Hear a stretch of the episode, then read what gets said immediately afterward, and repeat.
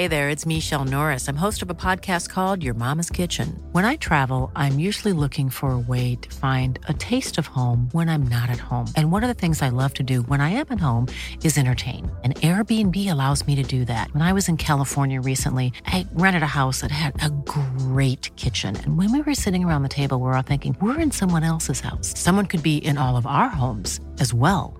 If you have a home, but you're not always at home, you have an Airbnb. Your home might be worth more than you think. Find out how much at airbnb.com/slash host.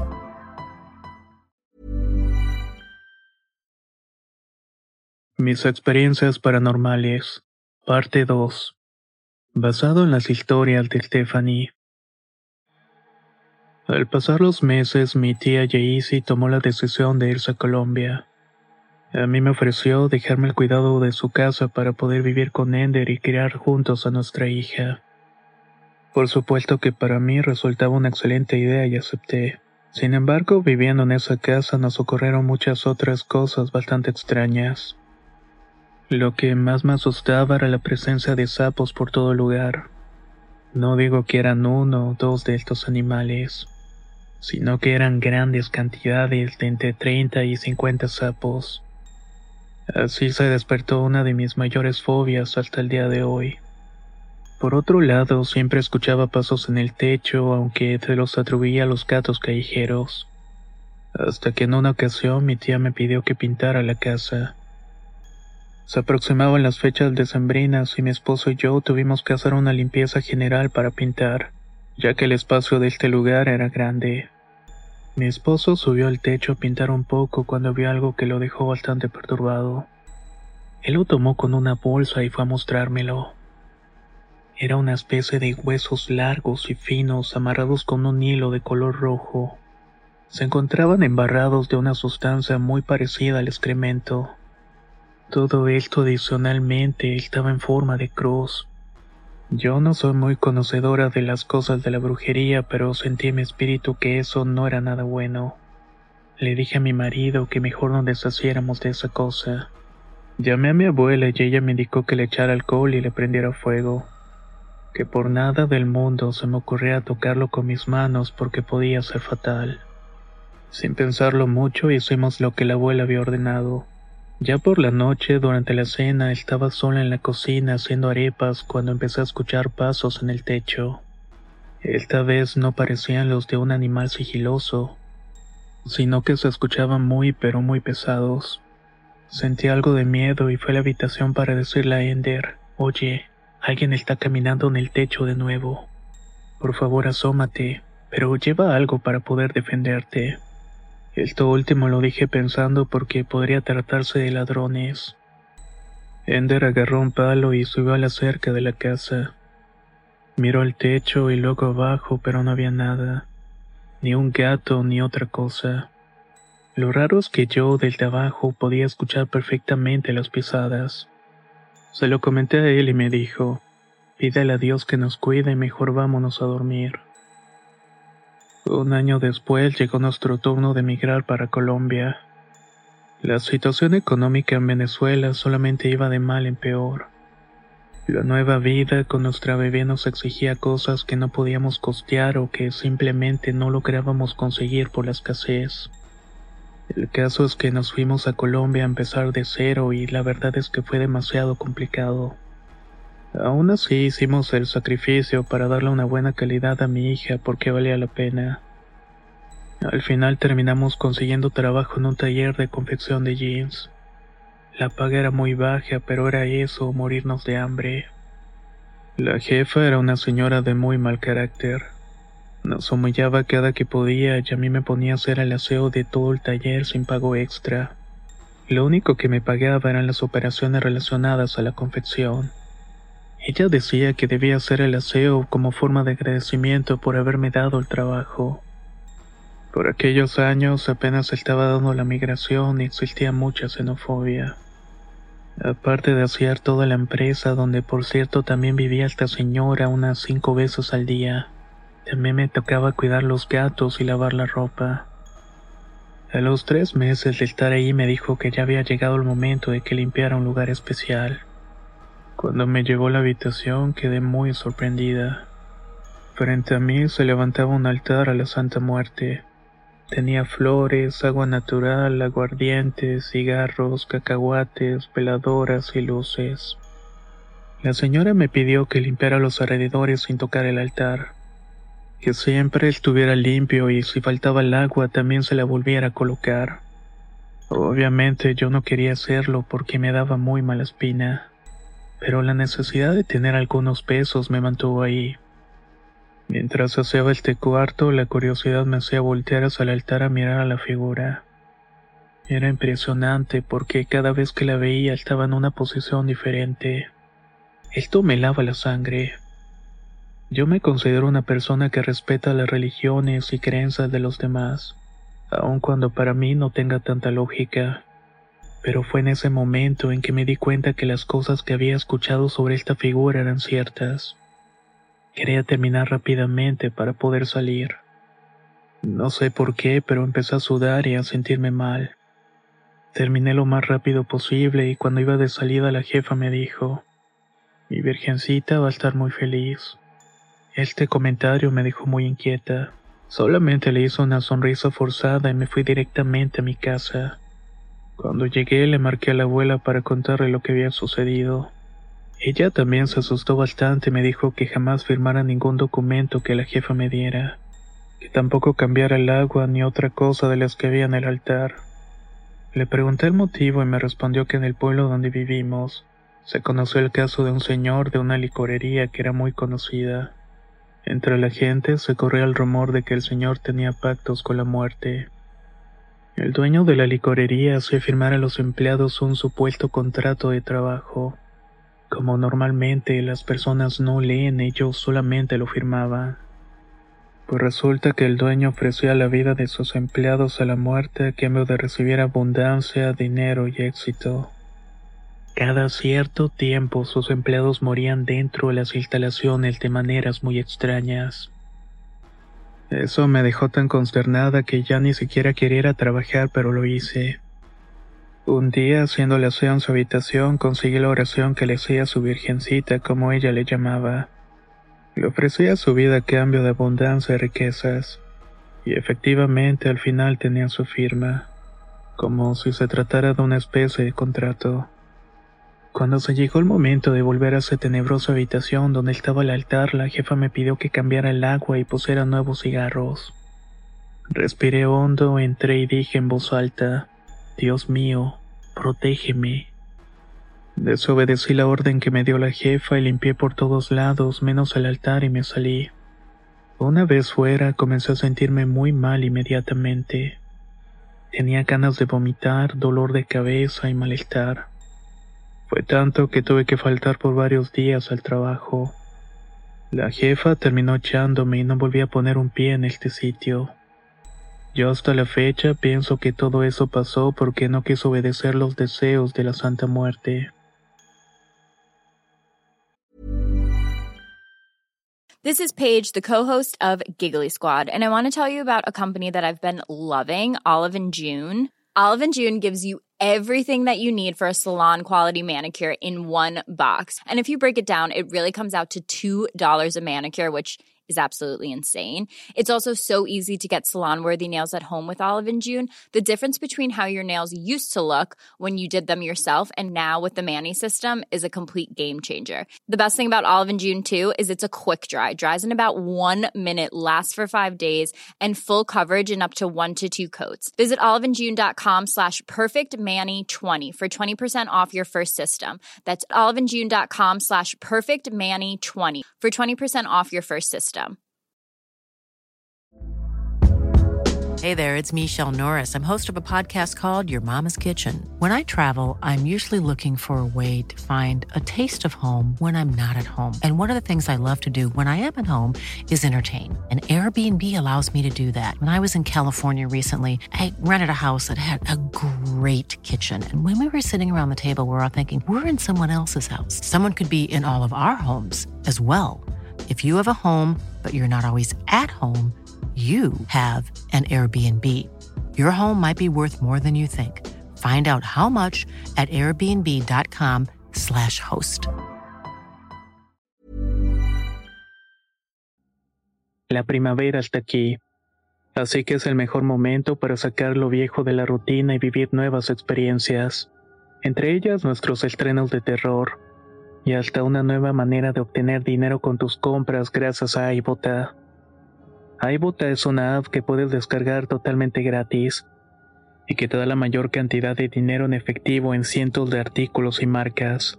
No solo en las botanas que disfrutas mientras nos escuchas, Olvídate de otras apps que son igual que brujos charlatanes y solamente te dan puntos fantasmas. Con iBota simplemente agrega tus ofertas a la aplicación y obtén dinero real que podrás transferir a tu cuenta bancaria, PayPal o tarjeta de regalo. No lo dudes y únete a una comunidad con 50 millones de usuarios que ya disponen de los beneficios de más de 2.700 marcas y tiendas, como Lowe's, Macy's, Sephora y Best Buy. Y para que termines de convencerte, en este momento iBot está ofreciendo a nuestro público 5 dólares solo por probar iBot usando el código ROR cuando te registras.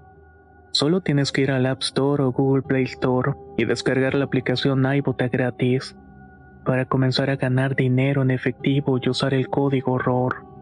Esto es iBota en Google Play o App Store y usa el código ROR. Aprovecha los nuevos comienzos y corre a descargar la aplicación para ganar más cashback.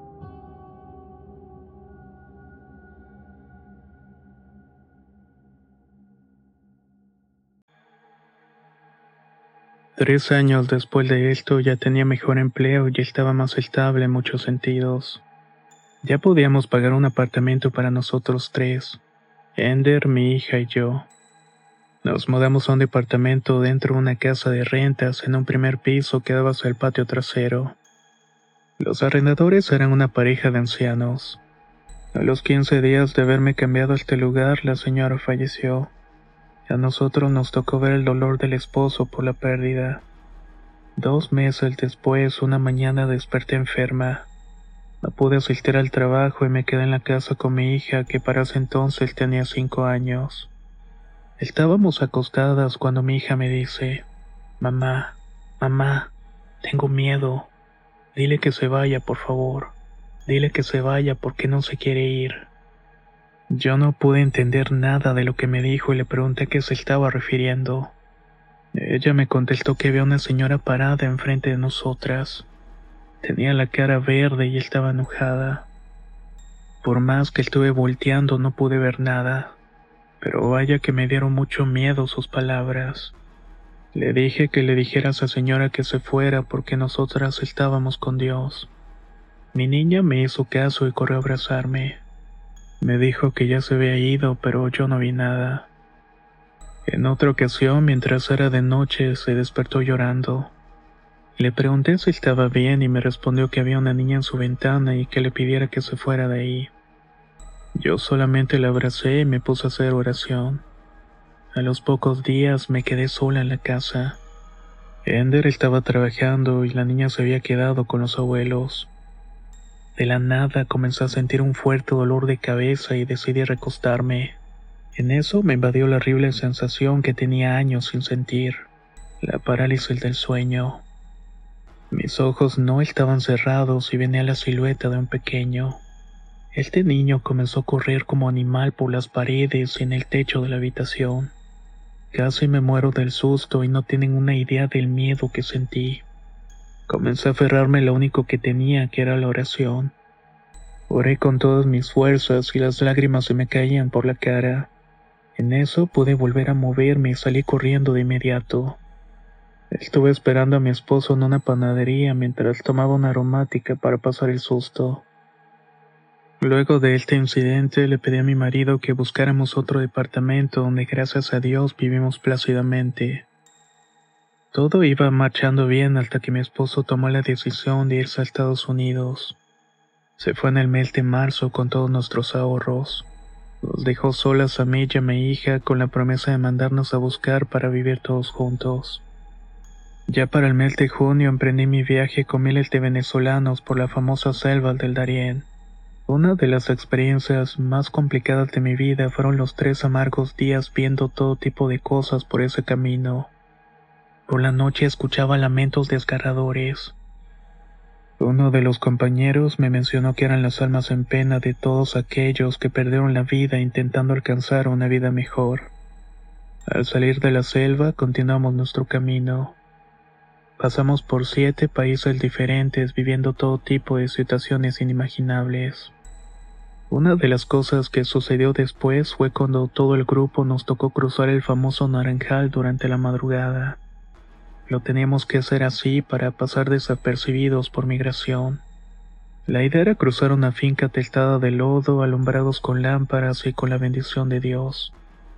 Al salir del Naranjal teníamos que caminar una carretera solitaria eso de las 3 de la madrugada, y eran más o menos unas tres horas caminando. En nuestra ruta solamente íbamos nosotros, un grupo de 11 personas. No se podía ver nada y aparte de los árboles tampoco escuchábamos nada que no fuera el silencio extremo. En eso escuchamos unas ramas de los árboles que se iban sacudiendo. Yo, como buena seguidora del canal, se me vinieron a la mente algunos relatos sobre las bestias que anidan en estos lugares por la madrugada. Sin embargo, no dije nada. Necesitaba salir de ahí porque si este viaje para cualquier persona era difícil, trayendo pequeños era mucho peor. En ningún momento dejé de pedirle a Dios fuerzas para continuar y para que nos protegiera. Seguimos caminando hasta en el punto donde los árboles terminaban. Logramos observar en una de las ramas más altas la silueta de una persona. Esta cosa comenzó a reírse de una manera diabólica. Nos puso a todos los pelos de punta. Los once migrantes nos echamos a correr hasta que vimos unos guardias del puente frontera con Nicaragua. Por fortuna no pasó del susto y no tengo la menor duda de que fue Dios que nos libró de tantas cosas. Continuamos con la travesía y llegamos a México, el lugar donde más batallamos con la migración, pero también donde nos brindaron más ayuda. Sin duda hay mucha gente buena en este país. Llegamos a un lugar llamado Ciudad de México, donde nos regalaron comida, agua y ropa. Descansamos un poco más para continuar el viaje hasta Ciudad Juárez, en los famosos y peligrosos trenes. Fueron muchos momentos de pánico y terror, pero nada impedía mi meta de seguir adelante. Lo único que puedo decir de este trayecto es que nos tocó mucho trabajo conseguir un lugar en el tren, pero luego un día por fin lo conseguimos. A mitad de la noche, mientras estaba viendo el cielo, noté unas luces que parecían estrellas, pero se movían de manera rara, como si se tratara de una serpiente de luz. Me le quedé mirando fijamente y me pareció que estaba siguiendo el mismo movimiento del tren. La verdad me quedé impactada, pero creí que se trataba únicamente del producto de mi imaginación. Eso creí hasta que alguien más mencionó, oigan, Fíjense en ese conjunto de estrellas. Parece un tren, ¿verdad? No solamente era yo. Todos los migrantes vimos que las estrellas formaban ese tren en las alturas. Fue algo hermoso e impresionante al mismo tiempo. Con eso la memoria pude llegar a los Estados Unidos, que es donde vivo actualmente con mi familia. En fin, estas fueron un conjunto de experiencias que marcaron mi vida y mi manera de ver las cosas. Les agradezco mucho el tiempo por haberme escuchado. Tengo pensado mandar algunos sucesos que ocurrieron a mis familiares. Ellos obviamente me dieron el permiso para compartirlos. No me despido. Nos vemos en la próxima. Me alegra mucho de que hayan llegado al final de esta historia. Una que inicialmente comenzó con varios relatos cortos, por así decirlo pero que al final nos terminó regalando una maravillosa experiencia. Una que por desgracia han realizado muchas personas al salir de sus países para buscar una vida mejor. Si tú eres de esas personas que vieron o vivieron una cosa extraña en ese viaje, no dudes que puedes compartir con nosotros esa experiencia, ya sea por inbox en Facebook o al correo contacto arroba. Soy Antonio, nos escuchamos muy pronto.